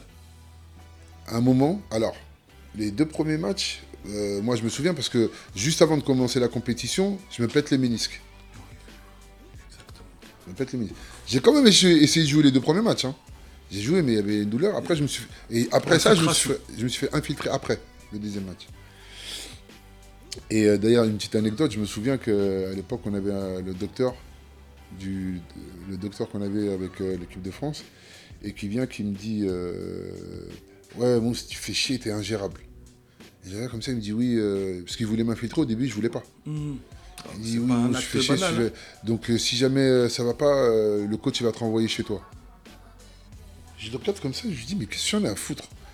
J'ai dit tu penses que je vais régler moi ma- vie? C'est- mon corps hein pour euh, truc et tu me dis que coach. C'est- quel genre d'intervention Alors je me souviens après ça, je vais voir Alain Veil, je lui en parle, il me dit mais il me dit qu'est-ce que tu racontes Mousse?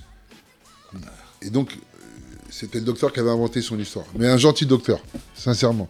Il te voulait à tout prix dans l'équipe et il te Donc dit- En gros, c'était prends Ouais. l'infiltration, c'est ce qui va nous permettre Ouais, de t'avoir avec nous. quoi. Non, mais c'était bon, c'était juste une petite anecdote. Et euh, après, ça s'est très bien passé parce que bon, j'ai fait l'infiltration quand même. Et puis après, au bout de quelques temps, ça avait... Donc, je fais, mon, je fais l'infiltration et tout au bout du deuxième match. Donc, je me souviens qu'au au bout du deuxième match, on, euh, on arrive contre. Il y a un match qu'on joue contre la Chine. Ouais.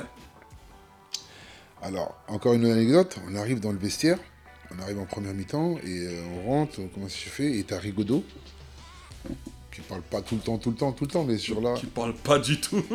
et qui vient, qui dit, les gars, Déjà, la- le son de sa voix. Vous avez dû dire Oh, qu'est-ce qui lui arrive là? Ah, les gars, vous savez qu'on va jouer là, mais qu'on va, on va pas mettre de panier. Mais il faut qu'on défende, qu'on joue, il faut qu'on qu'on s'accroche, quoi. Mhm. Et c'est l'une des seules fois où euh, j'ai vraiment, je me souviens de... De la voix de Rigaudot. Et alors, on y va, on joue. On joue, et donc, euh, il y avait, à cette époque-là, il y avait encore les Yao Ming, Yao qui, qui commençait, euh, qui commençait avec euh, Avec Wang Zizi. Wang Zizi, exactement. Des, des super stars. Et donc, on joue, on joue, et je crois qu'on perd. On était en train de perdre. On perdait. Donc, on arrive à la mi-temps, on rentre dans le vestiaire. On parle, on parle, on parle, on parle, le coach, il parle et tout. Et t'as... Et t'as Rigaudot qui parle et dit Bon, les gars, maintenant, on va mettre dedans.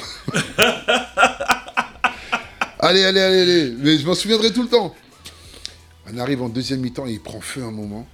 Ah, Et il nous remet, c'est lui qui nous ramène et qui nous refait passer. Et il nous- eh, mais incroyable. Il nous a mis des paniers venus d'ailleurs. On parle pas de n'importe quel joueur. Ah, on parle pas de n'importe quel joueur. On parle de- Ah. d'Antoine Rigaudot, multiple vainqueur de l'Euroleague. Et, et euh, Hall of Fame, hein, quand même, hein, et tout. Fame. Et euh, non, non, non. Et, euh, et- un match malade, il nous a fait. Je m'en souviens encore parfaitement. hein. Et pendant ces Jeux Olympiques là aussi, pareil. Il y a Laurent Serra qui sort de, qui sort de terre. Le Messi. On sait. Il nous a fait, il nous a fait, il nous a fait, je sais pas quoi, un truc de malade. Franchement, spectaculaire. Non, et- mais pour moi, c'est lui qui nous, qui nous amène euh, à la médaille. hein. Bah, il, fait deux, il sort deux gros, deux gros matchs. euh. Ah, C'est même pas deux. il- il- euh, à partir de, ouais, à partir des Partir des poules quarts. là, comme ça, ouais, Ouais. par quart, quart, demi, quarts, tout, ouais, tout ouais. ça, c'est- il, il marchait sur l'eau. Il, il était, ah, il était un Et il marchait sur l'eau. Et franchement, je m'en souviendrai encore. Là, il était. Tout ce qu'il faisait, c'était, c'était, c'était de l'or. On parle du patron, on parle du patron Sierra. Voilà. On parle du patron Sierra. Et, euh, et donc, euh, non, franchement, on a, on a profité. J'en ai profité quelques fois. Là, je me suis sauvé rapidement. Je me souviens un soir, là, pour aller voir un peu ce qui se passait dans Sydney. Ouais. Et euh, franchement, non, c'est merveilleux. C'est un souvenir qui restera gravé à, à jamais. J'imagine, j'imagine. Non, c'est Jeux Olympiques. Une belle médaille comme ça. Va- Et, euh, et- et- et, euh, juste pour terminer, bon, oui, oui. et, c'est dommage qu'à la suite de ça, le, le basket français n'est pas On n'a pas su exploiter cette dynamique. dynamique. euh, Et ça, ce sera le vieux démon que la Fédé aura sur sa tête jusqu'à je ne sais pas combien de temps. Je sais pas s'ils vont avoir ça sur la tête. Mais ils doivent mais l'avoir. On n'a pas su exploiter. Après, euh, je tu vois, que- c'est ce que je, c'est euh, bon, c'est pas une- c'est pas du tout une critique ou autre ou un reproche. Quand on voit dans les grands pays européens, que ce soit les, les Yougoslavies, la Serbie, euh, l'Espagne, ou les trucs, euh, comment ils se servent de leur pense- Résultat. leurs résultats et des joueurs qu'ils ont justement pour avancer dans leur sport, et ce qu'on n'a pas ici. Ils ont loupé ce virage-là. Ils Ils ont devraient- loupé ce virage-là. Parce qu'à chaque fois qu'il y a eu des pics de licenciés ou d'impact sur le basket, C'est quand même des gros résultats. Des résultats. L'équipe de France, par cœur. On a des Jim Bilba, on a des Dakouri, on a des Rigaudot, on a des frères Gadou, des, des gars qui ont marqué, des Sierra, des gens qui ont marqué le basket français. Toi, Tu ne peux pas aujourd'hui ne pas faire, ne- faire sans eux.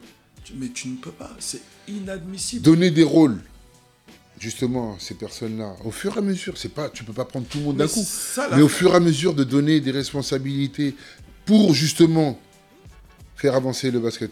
C'est un projet commun, c'est pas. C'est l'impression que euh, chacun veut dire non, c'est nous qui allons faire ça et les autres. Non, c'est pas, c'est pas, c'est pas genre, c'est le cas. Chacun aujourd'hui protège son steak là-haut.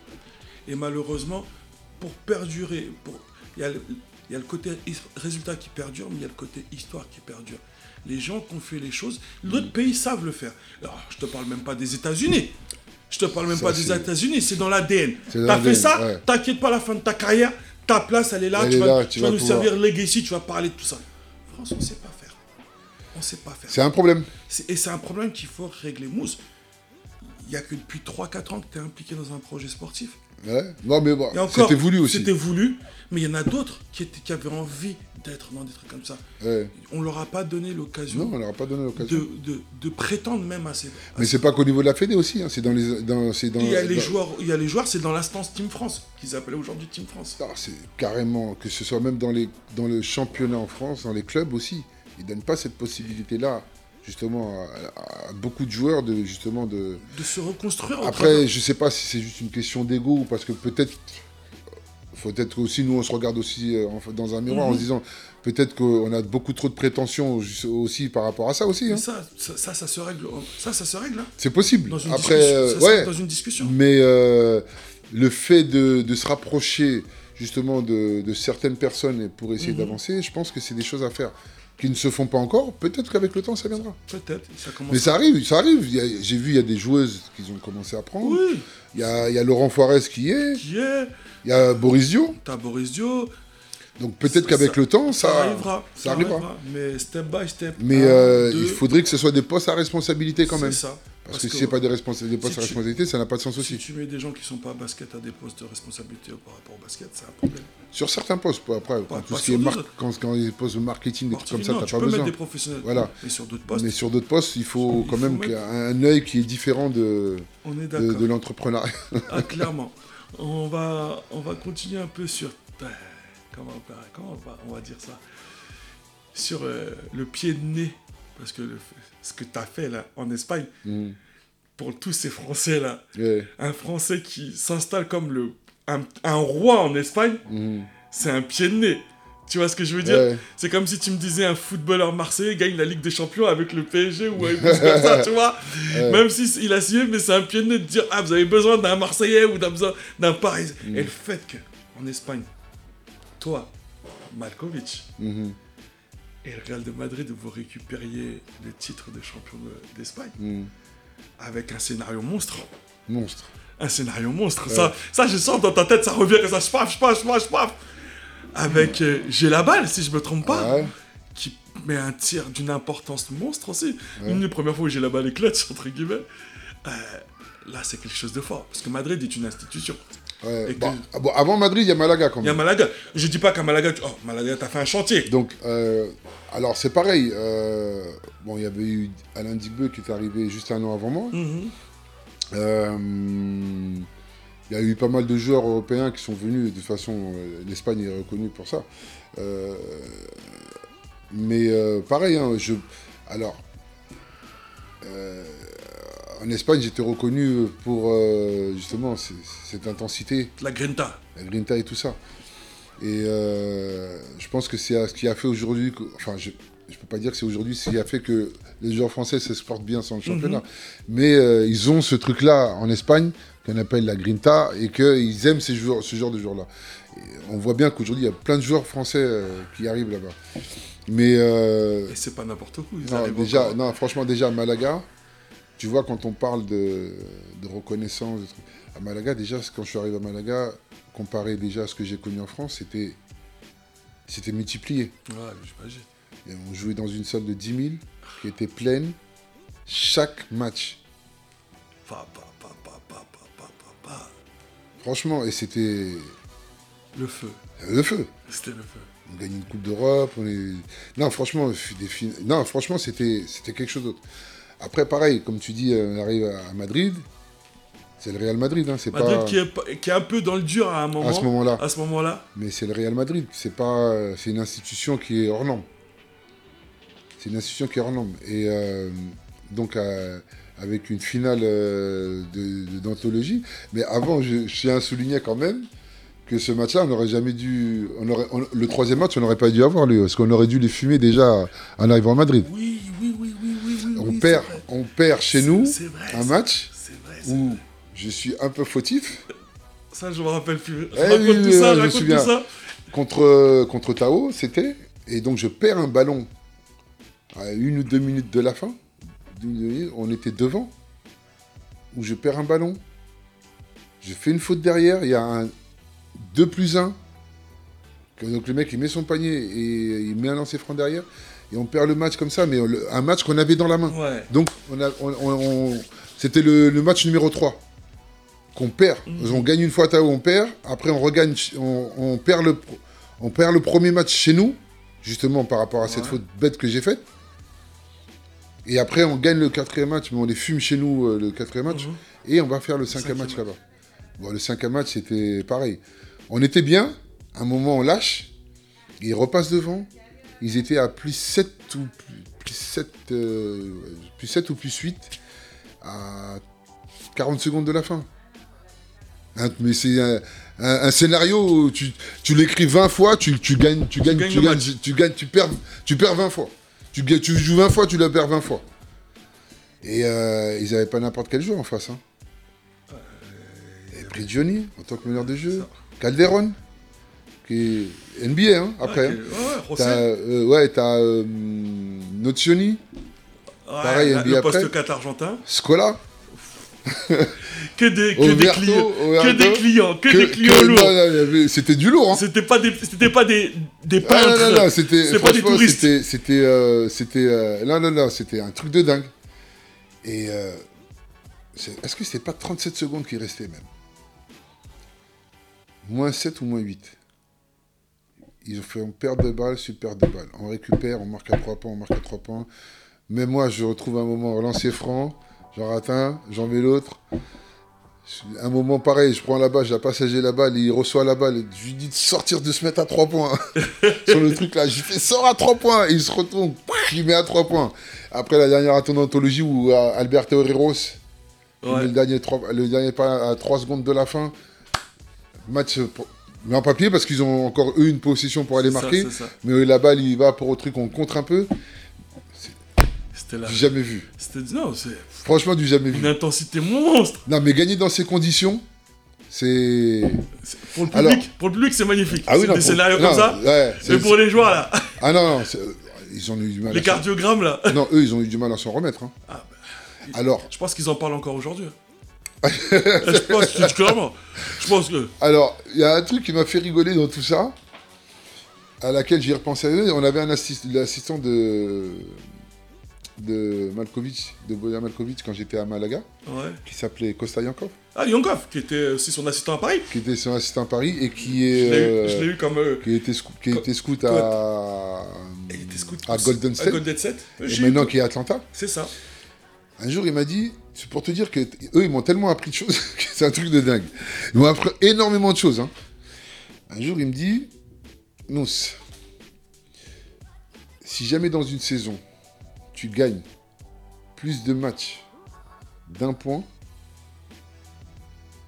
à la fin de la saison, il dit comme ça, il m'a dit, hein, si pendant toute une saison, tous les matchs que tu arrives à gagner d'un point, à la dernière minute ou l'autre, tu arrives en fin de saison, tu joues un dernier match, tu bats une équipe d'un point ou deux points, juste sur un détail. Et c'est ce qui est arrivé. Vous aviez tellement l'habitude de gagner des matchs de 1 point. On, arrive, on arrivait toujours à gérer les situations. On arrivait, on, on arrivait toujours à On a tellement gagné comme ça Mhm. qu'après, euh, tu vois, tu, tu perds pas ton sang-froid. Ah, les émotions, elles sont plus les mêmes pour, euh, pour eux. Et, et tu vois, pour et vous. quand Pour on vous, dit c'est quelque chose que vous avez l'habitude de vivre. le fait, tu vois, le fait de jouer à fond jusqu'au bout, même tu sais que, voilà, tu vois, on était à moins 7, moins 8, tu dis, à même pas 40 secondes de la fin. 40 secondes, c'est c'est rien. Mhm. Moins 7, moins 8. Et on n'avait pas la balle. 40 secondes, moins 7, moins 8. Tu dis On n'avait pas la balle. Il est plié Et il, et on n'avait pas la balle. et t'as pas la balle. Donc tu vois, le fait de, de, de- De devoir voilà, défendre. défendre, de, de zoner à fond tout le temps, c'est des trucs, c'est des scénarios que tu, que tu imagines dans ta vie hein, quand tu joues. hein. Et voilà, et après c'est arrivé. Donc ce qu'on te dit, il ne faut jamais rien lâcher. Ah, Et tu vois, en Espagne, c'est ce qu'ils aiment. hein. Ah, ils aiment, bah, ils aiment- oh, clairement, clairement, ils aiment la grinta, ils aiment les, comme, comme on dit chez nous, ils aiment les chao où ça lâche pas Euh, l'affaire. Jusqu'à, il lâche pas, il faut pas Il lâcher. faut pas lâcher l'affaire. Ah purée, on a une plus d'une heure avec Mousse et on- sincèrement on pourrait en manger, on pourrait écouter mais tranquillement, mais on se rapproche un peu plus de la fin. Et euh, avec, euh, avec le pourquoi j'avais envie que tu sois là, Mhm. si tu avais un message à, à envoyer à la jeunesse du basketball, ce serait quoi?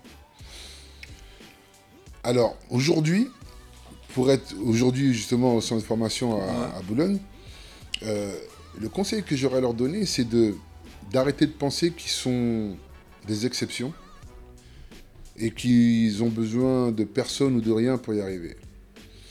Ils ont la chance aujourd'hui, enfin moi pour moi, ouais, les- tous ces gamins-là ont la chance euh, d'avoir autour d'eux des, des gens d'expérience qui ont fait du haut niveau.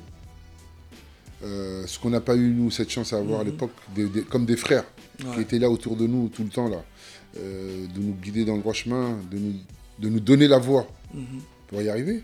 Aujourd'hui, c'est des choses qui sont vraiment accessibles pour tous ces gamins-là. Ils n'en profitent pas. J'en parlais tout à l'heure, les réseaux sociaux, le téléphone, ils sont devenus individualistes. Ouais. Ils ne pensent qu'à eux. Toutes choses qu'ils font, que ce soit sur le terrain, en dehors du terrain, c'est individualiste. Et c'est pas possible. Mais c'est pas bon du tout. On vit pas, on n'a jamais vécu comme ça. Non. faut vivre en communauté. Ouais, clairement. faut vivre en communauté. Euh, apprendre l'histoire, par exemple, du basket. Aujourd'hui, les gamins, ils connaissent pas l'histoire du basket. Tu demandes à un joueur, est-ce que... tu- Là, aujourd'hui, les gamins, là, il n'y a pas longtemps, on demandait, est-ce que vous connaissez Antoine Ricoto Vous connaissez? Ils ne connaissent pas. Alors, je parle même pas des, gens, des, des anciens, des, des ou des Ostrowski, hein. Hervé Débusson, des, des, des Forte ou de des... famille, des des- des, des- des- frères Gadou. On parle même pas de ça. Des trucs, un truc qui est vraiment assez récent, quoi. Mhm. Ils ne connaissent pas. Ce sont pas des étudiants du basket. Et ça, c'est un problème. Ça, c'est réellement un problème. Ça, c'est un problème. Donc, toutes ces choses-là, je pense que font qu'aujourd'hui, euh, ils sont déboussolés, ils savent pas où ils vont. Ils n'ont pas de marque, ils n'ont pas, n'ont pas de marque. ils ont pas d'itinéraire à suivre ou à regarder. Non. Et ils n'ont pas une vraie éthique de travail aussi.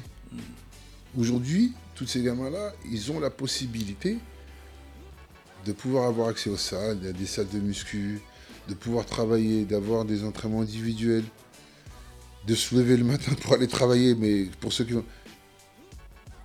L'éthique de travail n'est pas. rien. Et ça, c'est un conseil que je leur donne, réveillez-vous, parce que là, pour beaucoup, ils vont droit dans le mur. Le talent ne suffit pas. Ah, mais vraiment pas. Vraiment pas. c'est c'est dur à dire. J'ai joué avec, j'ai, en, en étant jeune, j'ai joué avec des gars, tu vas citer des noms, qui avaient un talent, mais de malade. Et franchement, moi, je me dis, mais comment, c'est pas, comment ces gars-là, ils ne sont pas arrivés? L'arbi. La- L'arbitre qui est un gars du quartier ici, là, et Scotty. Scotty. Même, même j'ai joué avec, moi, j'ai joué avec des gars euh, en club. Je parle même pas des, des, des- des gars qui en cours là. Mhm. Euh, des gars avec qui j'ai joué en club, euh, qui étaient dans la région parisienne, qui étaient des stars. En jeune, hein. Ah, ouais. sincèrement. Je vais pas citer des noms parce que. ouais, bien sûr. Mais qui étaient à un niveau supérieur au mien déjà à cette époque-là. hein. Mais Ils ont, ils loupé le coche quelque part. de, la même génération, hein, des générations peut-être euh, un an avant ou un an après, ils ont raté le coche aussi. Le travail, le travail, le travail. Et tout ça fait que euh, aujourd'hui, ces gamins-là, ils, ils sont- dans le même, dans, dans le même délire. Mhm. Après, bon, c'est pas grave, hein, de toute façon, c'est vraiment ceux qui vont travailler qui vont y arriver. Mais pour tous ces gamins-là, là, qui ont du talent, ils pensent que ça suffit, et ça ne suffit pas. Et c'est vrai, et c'est vraiment, et c'est vraiment dommage, quoi. Bah, tu vois, c'est c'est pour ça aussi qu'il y a Off Court. C'est l'histoire de rapprocher, ramener un peu cette histoire-là. J'essaye de, de leur laisser une trace pour qu'ils se rendent compte qu'il y a eu Mm. des pionniers avant tout ce beau monde-là et qu'il faut connaître ces joueurs-là. Ces joueurs-là qui sont encore sur le terrain qui. Ah, ah, il y a Mousse là-bas, je vais lui poser une question. Mhm. Ah, il y a Antoine Rigaudot en N1. Ah, bah, il sera là en Ile-de-France. Bah, s'il y a l'occasion. Euh, pas, pas, pas Antoine Rigaudot. Laurent Serra en N1. S'il y a l'occasion de lui poser une question, je vais lui poser la question. Mhm. Bah, tout ça, c'est pour laisser une trace. Pour... On peut pas. C'est comme le rap. Tu peux pas parler du rap d'aujourd'hui sans connaître les. et- et- Le rap d'hier. les- le rap d'hier. c'est pas possible. C'est vraiment pas possible. Donc voilà, of course, c'est ça. C'est vraiment pour laisser une trace et pour vous donner envie d'aller vous rapprocher de, sur ce qui s'est passé a- auparavant. En tout cas, Mousse, merci beaucoup. Merci Ouais. beaucoup d'avoir. On avait dit une heure, on a fait une heure et demie. Je te dis. euh, Non, Quand on parle, on parle- J'ai même pas vu le temps. on n'a pas vu le temps passer quand on parle, on parle. En Ouais. tout cas, c'était un kiff et merci. Non, avec plaisir. Bah, quand tu veux, hein, là, si te- tu veux en refaire une autre un Ah, jour, je y a- il y a- reviendrai à. Lasvel et on va. Ah, pardon, pas à Lasvel, Euh, je reviendrai à Levallois. On va se mettre au milieu du terrain et on va faire Voilà. venir du monde. Il n'y a aucun problème. Avec plaisir, quand tu voudras. Euh, non, je voulais juste quand même passer euh, un gros big up là, des frères là. Ouais, fais donc, fais donc. Non, avec mes gars avec qui j'ai toujours grandi. Hein. Vas-y. Hein Moi, je les connais, ces bandits. Ouais. Non, ma gloire, mon frère, mon frère de cœur, que non, vraiment qui, c'est, c'est, non, c'est plus qu'un frère. Non, franchement, c'est, c'est, On sait, on sait quand Non, on te connaît, avait ma gloire n'était jamais loin derrière. non, non, toujours. Donc, euh, non, vraiment ma gloire. Hein, euh, Madiane, pareil, c'est, on a, on- qui habitait juste là en face. C'est ça, on est sur le 19ème Ah. rue Petit, il était à côté sur l'avenue Jean Jaurès. Madiane, hein, euh, Dounian, Wow. pareil, Piper, pas peur. qui est toujours le CSG, Ah. Moussa. Non, franchement, tous les gars, hein, Macan, euh, toute la famille, hein. Tous, tous les gars avec qui euh, on a grandi, on a fait nos choses. J'oublie, j'en, oublie beaucoup. J'ai en a pas, pas- j'ai pas le temps. Mais tous les gars, euh, tous les gars qui vont, ils se reconnaîtront, ils vont tous se reconnaître, hein. Gauche, Willy. Oh, gauche. Oh là là là là là. Je voulais- non, tous ces gars-là. La non, liste est longue. non, la liste est très très longue. Je peux pas. Bon, a- c'est, des frères. Ouais. C'est des gars avec qui euh, j'ai grandi, même tu vois, bon, bon, après par rapport à, à tout, on on a on on n'a pas perdu euh, Le contact. le contact, mais euh, on peut pas se voir comme euh, à l'époque. comme- bah oui. Tout le monde se marie, ils ont des enfants, on a une vie qui est un peu différente. chemin. Mais euh, non, il faut qu'ils sachent Mais le cœur est toujours là. Voilà, il faut qu'ils sachent tous que le cœur est là. À tous, tous ceux qui me connaissent et qui savent qu'on euh, on considère comme des frères, Kader, le doc gynéco. Kader que j'ai vu il y a deux semaines avec son fils. Ouais. Avant, j'étais. Ah, ah, le doc gynéco, mon doc. le doc. C'est des, non, c'est des vrais frères. C'est des gars comme ce que je veux dire, comme franchement, j'en oublie tellement. Non, pas, mais je peux pas citer tout le monde là comme ça.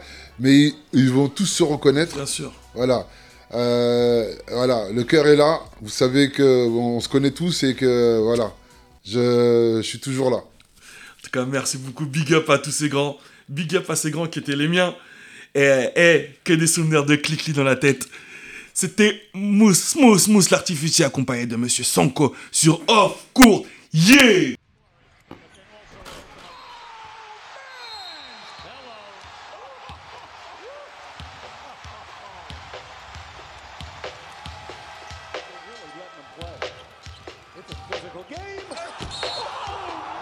Ok. Ok. Ok. On va la faire courte. Off Court, le podcast des basketteurs. Ah bon, ça se bouscule sur le terrain, sur le banc et aussi à l'extérieur. Découvre la face cachée du basket à base de clash entre les joueurs, coach, bisutage rookie, vision politique et sociétale et j'en passe. Off Court, présenté par Smooth Smooth, qui vous montre qu'un basketteur n'est pas qu'un basketteur et qu'il a des choses à dire. J'espère que t'es ready pour off court. Off court. Off court. Off court. Off court. Off